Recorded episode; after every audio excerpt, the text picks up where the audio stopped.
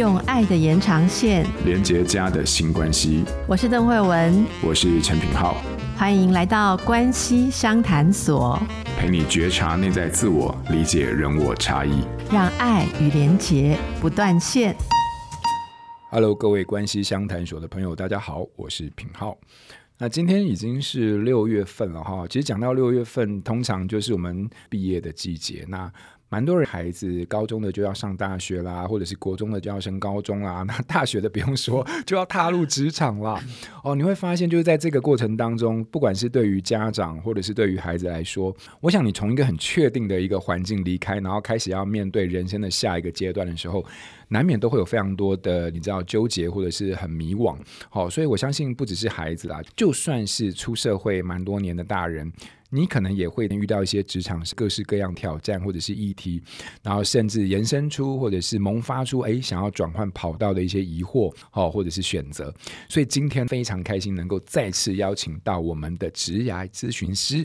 陈伟成老师来跟我们聊聊关于职涯选择的课题。Hello，伟成老师好。Hello，各位听众大家好，平浩老师好，我是伟成，非常开心能够再次邀请到伟成哈。我们其实，在五月份的时候，那个时候刚好对于考生的呃这个议题，就请到伟成老师来做了职涯探索的一些分享。伟成老师，你可不可以再帮大家再介绍一下你自己？好，OK，大家好，我是职涯咨询师伟成。那我们的工作是和你去讨论你接下来适合的方向，所以我们专门谈学涯的学涯咨询师。那还有可能讨论你留学的方向，也有讨论成人的，也讨论你的第二人生的，甚至还有讨论到你的自由品牌经营啊等等。我目前我创办一间公司叫做直游，那职业的职，游泳的游，那我们希望能够陪伴大家度过职涯的大海，尤其像现在全世界的裁员啊，对啊，然后 AI 的降临啊。那么希望帮助大家在职场中可以更找到你的优势，所以创办这样的公司。那我们公司目前已经培训了一百位的培训的咨询师了。我们期待能够培养更多像我一样的伙伴，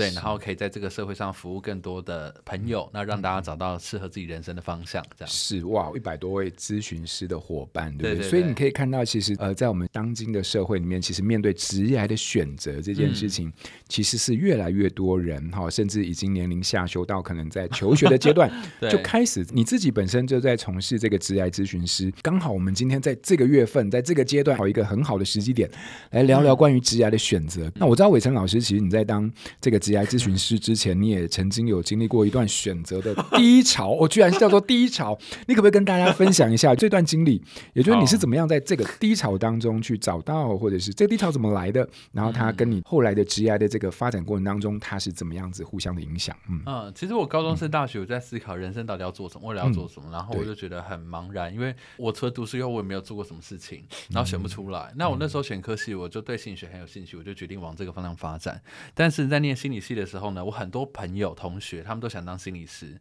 但我却因为我是高敏感族群，呃，我很容易被对方的情绪感染，只要对方很痛苦或悲伤，我就会受到很强烈的渲染。所以我那时候 就觉得说，嗯，以我的个性，我觉得我好像不太适合当心理师哦。我会想说，好，如果我常跟我来访者讨论那些，然后听到他们很辛苦人生故事，我可能就觉得这个世界太绝望了吧？就是不是？就是 就各式各样的哇，这个力量的真的是非常的对对对沉重。没错没错。然后我那时候想怎么办？那我又对工工商管理很有兴趣，说我念的是工商心理学。是，但殊不知那是我人进去研究所，是我人生最迷惘的一段时间。我那时候研究的主题是领导，那我对这个主题有兴趣，可是没有到。那么的有热情，对，我觉得它有趣。可是大家都知道说，我们喜欢东西都是有不同的程度嘛。对，我就就就觉得没有那么热爱。然后那时候就开始自我怀疑，就想说怎么办？我觉得我好像没有办法一直研究这个东西，哎，怎么办？我现在该怎么办？我那时候低潮到呢，就其实真的不太想要念书，然后也不太想要上课。但是我也是不晓得该怎么办。我那时候没有遇到我想要做的事情，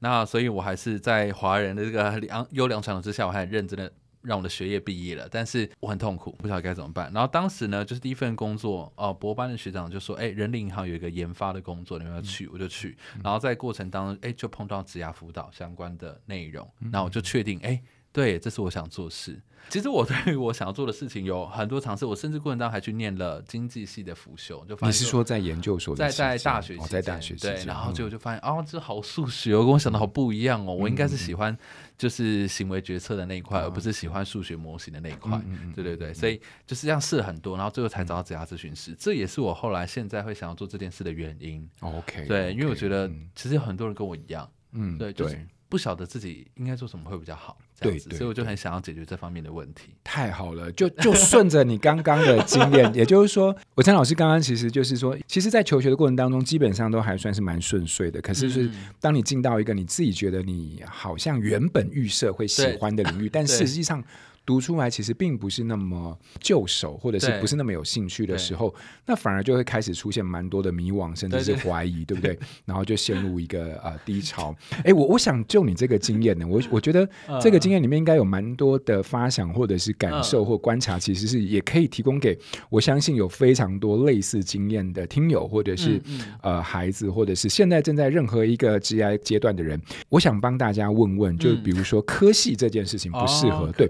如果小朋友他上了大学，哈，假设哈，那他读一读，哎。就跟你一样，对不对？就越读就觉得越犹豫，这我要走的方向，我要面对这这什么状况？对，我就不想读这个。那玮宸老师，就你自己的经验，或者是你这么多年下来呃工作的观察，跟呃我们的来访者一起合作的这些经验当中，你会怎么去面对这些会怀疑自己其实并不是这么想要当前在学习或领域的这些人？对，我们可以怎么去跟他讨论这件事情？可以用什么样的态度立场？然后怎么去跟他讨论？这些东西，然后试着在这个纠结的过程当中，去帮助他有机会找到自己的兴趣或者是天赋。嗯，我觉得有一个部分是很想要先让所有的青少年们或同学们先知道一件事情，就是说，其实你的状况并不孤单。就是我每次去做演讲的时候，然后都会现场问，就是你在学生的阶段，而且他们已经大学了。我就问说：“哎，你已经很明确知道你接下来要做什么的，请举手。平均的比例大概百分之十五。”哦，就是就是，你是说只有百分之十五的大学？对对对，大学很清楚知道以后要干嘛，百分之八十的人是不太知道的。哦，非常合理。对，所以其实大多数的人都是这样的状况，只是不晓得该怎么讨论这件事情，好像没有什么一个机会或怎么可以聊。对，然后所以我觉得这件事情会让有一些人觉得说，是不是我比较怪？嗯，是不是我比较失败？好，其他人好像看起来都。好像有一点知道干嘛？哈，当我们跑去实习打工，哎，对，那我到底在干嘛？我觉得首先第一件事情是我想要鼓励这样子的所有的人，就是首先。你是一个有自我觉察，而且是一个很勇敢的人，嗯、对，就是去开始思考这个问题。嗯、那再来的话是还有，我之前有看到一个政府的数据，台湾的学用落差，也就是说，啊、你的科系跟你未来的工作一点关联都没有了，这个比例大概是三分之一。三分之一的意思是说，就是说我学的东西基本上只有百分之三十三的可能会有关联性。啊、呃，就是啊，三分之一的这个比例是说，大概每一个班级假设六十人，就二十人左右，你未来做的事情跟你的科系。一点关联都没有，哦、一点而且是很明确的，一点关联都没有。哦、OK OK OK，对，所以在在这样的情况下，其实这是一个蛮常见的状况。所以首先你不要觉得你有问题或你特别怪，不是这样的。其实这是一个普遍性的现象。对，好，那再来第二件事情就是说，呃，非常非常鼓励大家在你就求学的阶段，不断的。体验和尝试各种你感兴趣的东西。那如果你的本身的学校没有这个相关的资源的话，那你可以去到其他学校。像比如说当时啊，我们大学部其实比较没有智商相关的课程和技术。对，我我我进去学校之后会觉得蛮怪的。我想说，哎，我们不是应该？我们都有啊，对不对？全方位的 综合型的大学啊，对啊，这 对。各项资源都要有啊。对对对，对，所以我们就是想要学智商的同学，就会跑到其他学校。对，那所以像我们那时候，呃，也是想要了解 HR，所以我要跑到其他学校去修课，但都没有关系。就是你一定要为了自己呃努力和负责，就是不要把你的想法就放在我的科技上面，还有我的同学现在的状态。对，就是不断的去尝试各种你想感兴趣的东西。因为我自己回顾我的职业发展的历程，虽然呃花了一些时间，但是我发现我以前的策略是正确的，就是我不断的去靠近那些我感兴趣的东西，你就会慢慢调整到越来越正确和明确。什么意思呢？我以前就是从心理学，然后转换到工商心理学，然后我们那时候在思考我要走 HR 还是管理顾问。对，那其实无论我走哪一条路，最后都会碰到我现在做的事情，叫做职涯咨询。嗯，这两条。路都有这个主流是会往职涯咨询当中去发展，对，所以我就发现说，哎，只要我不断靠近那些吸引我的东西，我不要放弃，然后我就会看得越来越清楚。就是其实很多人会觉得说，哇，有些人我不太熟啊，或是就像我在一片迷雾里面，可是你在这片迷雾当中，一定有些东西隐隐约约，你知道有一点吸引你，对，好像有一点感兴趣，你要靠近那些东西，对，这个是我想跟大家分享的，这个非常的。鼓舞哎，因为我我觉得你这个提点其实是蛮重要的。我先帮大家把伟成老师刚才讲的几个重点哈，非常深刻的先跟大家再分享一遍。我自己有听到的几个重点，第一个就是说，如果你现在还是在就学期间的学生，不管你在哪一个科系，如果你觉得哇，我对我人生超迷。网的话，好，你不要觉得自己是怪的哈，因为有百分之八十五的人跟你一样，事实上怪的才不是多数，对不对？那百分之十五太怪了，突然这个故事的框架 有一个转折出现了，太开心了！哎，原来我合理合理。但其实伟成老师的这个数字的提点也带给我们一个理解，就是说绝大部分的人其实并不见得是在他在求学的最后这个阶段，其实就确定了他人生的职涯。那事实上，绝大部分的人反而是都是在处在一个不确定的状态。对，可是怎么应对这样的一个迷惘跟纠结呢？从伟成老师刚刚的经验跟分享里面，你会发现，那就是找出一个。你觉得好像可能会有兴趣的领域，不断的去尝试，就往那个方向去走。你可能不会非常的精准，但是你是有方向性的。当你在这个方向以下不断的去尝试，然后是试错，然后去累积、去碰撞，然后去接触，然后去厘清的时候，你会慢慢的越来越修正到比较准确的一个位置。可是这个过程当中，基本上它是必须要的。也就是说，你不用期待哇，我一毕业，然后我就找到一个我梦寐以求，就是非常喜欢的一个工作，这样的一个。事实非常美好，但是它往往是非常难存在的，反而应该是在一个不断的探索的过程当中，我们慢慢的会去。贴近好，你可能最终的那个职癌。嗯、那我要顺着伟成老师你刚刚说的，因为这个部分已经带到一些我们可能在职癌发展上的现况了。嗯，我相信不管是呃很多现在正在工作当中的哈呃新鲜人或者是老鸟，一生当中可能都会有非常多的转换工作机会或者是经验呐。伟成老师在上一次五月份来到关系相谈所，就已经有跟我们分享过，你咨询的时候会用一些卡牌，对，好来帮助我们的来访者去探索自己。嗯，可不可以请你跟我们就分分享一下，不管我现在是已经就业也好，我还在就学也好，我还是一片迷茫的时候，嗯嗯嗯、我有没有一些思考的方法？哦、我们不见得会有正确答案但是有没有一些思考的方法？通常，呃，我们平常有做职涯咨询师的培训，我会把这个技术命名为叫做“找到你的热情关键字”。好，什么叫找到你的热情关键字呢？举例来说好了，假设今天有一个朋友，他想要当牙医，嗯，对，那很多人想要当牙医，他可能是因为哎觉得牙医呃收入不错，或者说他对医疗感兴趣，但他并不想要就是被关在医院，他希望哎比较有机会可以出来开业啊，或者什么之类的生活形态的一些期待，所以他选这个。哦，有些人的理由是这样，但每个人又不太一样。比如说，有的人可能是因为他觉得哎哦他喜欢美的东西，那牙医啊可能。他会过程当中他们的培训，还有未来可能跟你一些美的东西，比如整牙或等等，哎、嗯嗯，好像有一点点的关联，对，或者说哎，跟他的家庭是有关联的。所以，我们在这个过程当中，呃，如果你感兴趣的话，当然啊、呃，我们只有旅人牌卡里面有一百种常见的职业，那你如果没有这个选项的话，你可以列出一些你感兴趣的职业，然后或者说你就到人力行去逛。那人力银行就它有那个职业百科嘛，就它很多的类别啊，一边看一边记录你感兴趣的职业，然后呢，不要只是停在这边，要进一步的去萃取你喜欢这个职业的原因。对，比如说像我，就是呃，我喜欢气管顾问的这个工作，其实主要是因为它可以解决问题，然后解决有挑战性的、需要比较复杂思考的问题，这是我很感兴趣的一件事情。对，那只是说，嗯，他的工作形态。很比较吵啊，然后比较没有生活品质，这是我比较担心的。对，所以我们去一个一个去分析我喜欢每个工作的原因的时候，你才会知道在这些事情反应的背后。你的热情关键字是什么？你到底想做什么样的事情？嗯啊、嗯，比如说我再举一些例子，我曾经考虑过我要当 HR，那因为我想要协助别人的职涯发展和成长，嗯，这是我喜欢那个工作的理由。对，嗯，所以当我把我的关键，比如说解决复杂的问题，协助别人职涯的成长和发展，然后还比如说我也思考过心理师，因为我觉得解决别人心理层面的痛苦，我觉得是很有意义的。对，然后我喜欢这种助人的模式。对，所以我那时候在这三种工作当中去挑选的时候，我就觉得很卡。为什么会这样呢？因为大家都忘记一件事情，没有人天生下来是为了成为某一个职业的。不是说有人天生下来为了就是当企业家，或为了当医生，或为了当管理顾问，没有这种人。每个人活下来都是要充分的成为我们自己嘛。那只是说刚好我们自己的特质有一块，诶，可能很像是企业家，有一块可能很像是顾问的这种角色，所以你很适合从事那样的一个职业，但不表示说。你是天生下来就要成为那件事情。这当中有一个背后的很重要的逻辑，是我们职业咨询师在做的时候是以人为中心，而不是以工作为中心。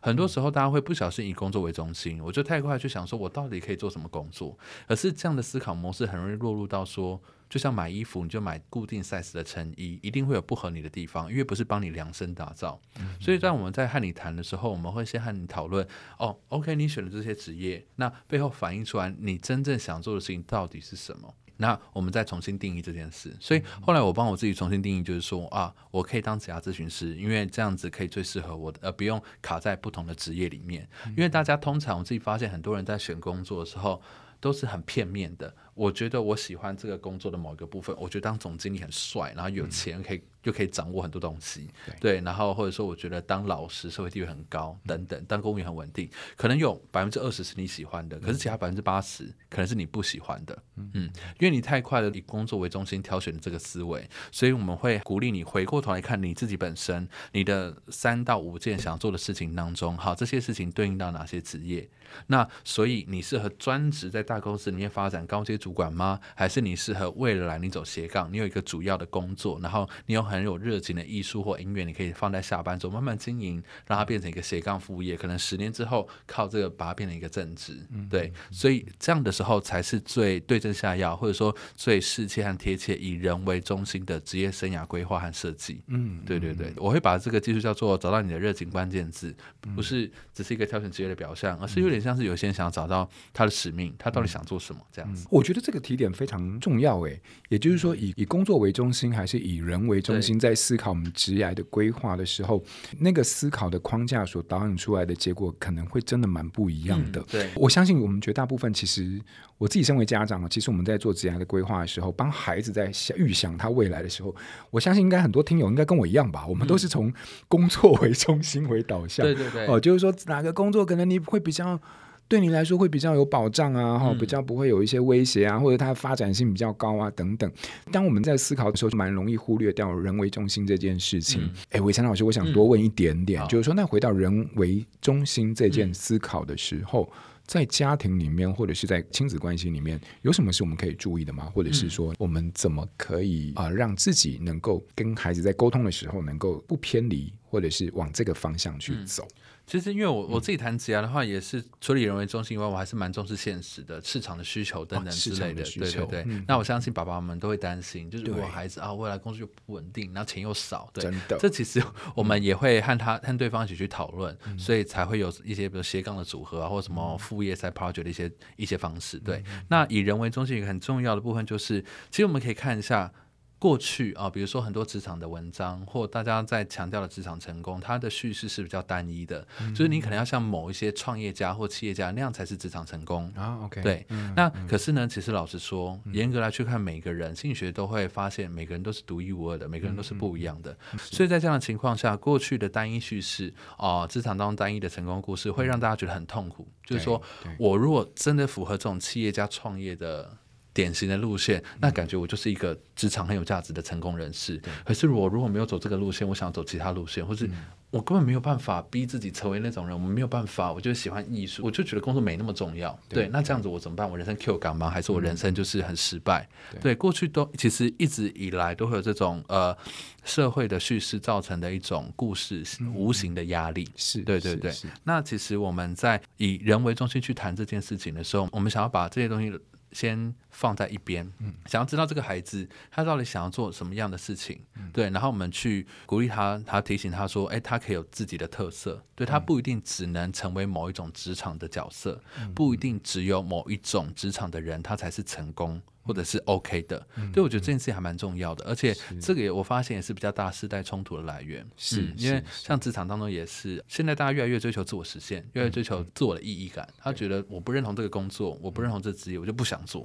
对，对，就直接离职，就跟以前很不一样，嗯、对对对，对，那以前还会等一下，所以我觉得最爸爸在家庭里面，嗯，他还在沟通的时候，嗯、我们是不是真的能够对他的特质和他的想法保持一种尊重，而不会立刻的去评价或批判？我觉得这件事还蛮重要的，是对，是然后再来另外一个就是很多职场文章都鼓励大家说，哦，你要进，比如说大公司、外商，年薪百万等等之类的，然后告诉你说你要成为怎么怎么样的人，对，那我觉得那也是一种另外一种造成对人生和心理的压迫。嗯嗯嗯、对对对，我我觉得那是一种很棒的追求。嗯、可是，一样不会所有人都追求那样的一个故事和那样的 lifestyle。对啊，所以对于孩子想过什么样的人生，嗯、然后我觉得鼓励探索，然后不要哦、呃、太快的评价和介入，我觉得这些都是很重要的，让他有机会。体验，所以如果我们回到刚刚以人为中心这样的一个思考的话，伟成、嗯、老师带出一个，我觉得是一个很重要的提醒啊，也就是说，我们每一个世代里面其实都会有一个他主流对于成功的叙事对的方式跟他的那个定义。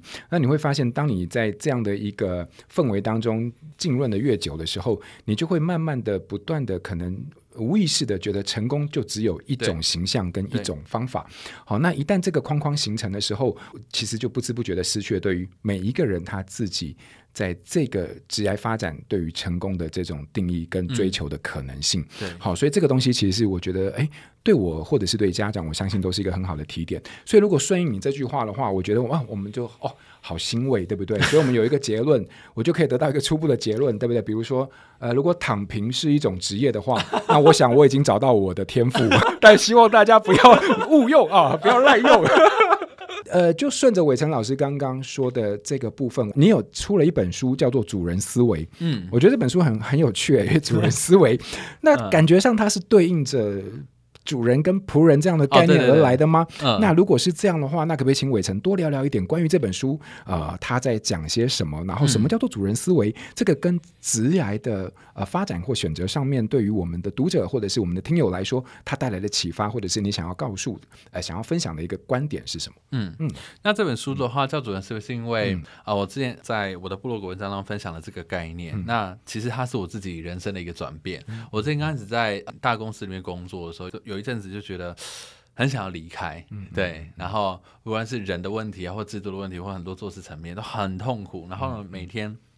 在抱怨，然后我相信，就很多听众应该，你看在职场当中都会有一个小小的群组是没有主管在里面的群组，抱怨抱怨一阵子之后，就那时候我就发现说，哎，这样抱怨下去也不是一个办法，就是难道我要过着每一天抱怨很痛苦的人生，然后每天都。想走又不敢走，或是不晓得该怎么办，我就觉得这样下去也不行。是，这最痛苦的只有我自己而已。对，对，所以那时候就开始思考，就说好，那我要重新找回对自己的职涯的主导权。我要思考一下，我在我现在的职场当中，我可以为了我自己做什么？我可以怎么样重新抓回？啊、呃，我想发展的职涯路线，嗯，所以当时做了一些内部的调整，还有一些外部的调整。内部的调整包含什么呢？比如说，我就开始跟我的主管和同事就说，哎，我在工作的时候，我很喜欢做某些事情，那相关的任务可以多请我帮忙。因为你直接跟大家说啊，我我不喜欢做某什么行政或什么之类工作，大家就讨厌，你就觉得你很烦，你挑工作啊这样子。对对对。但是我就跟大家说，哦，我很喜欢，比如说研发新的工具啊，然后是分享讲课，我就觉得哎，蛮开心的。对，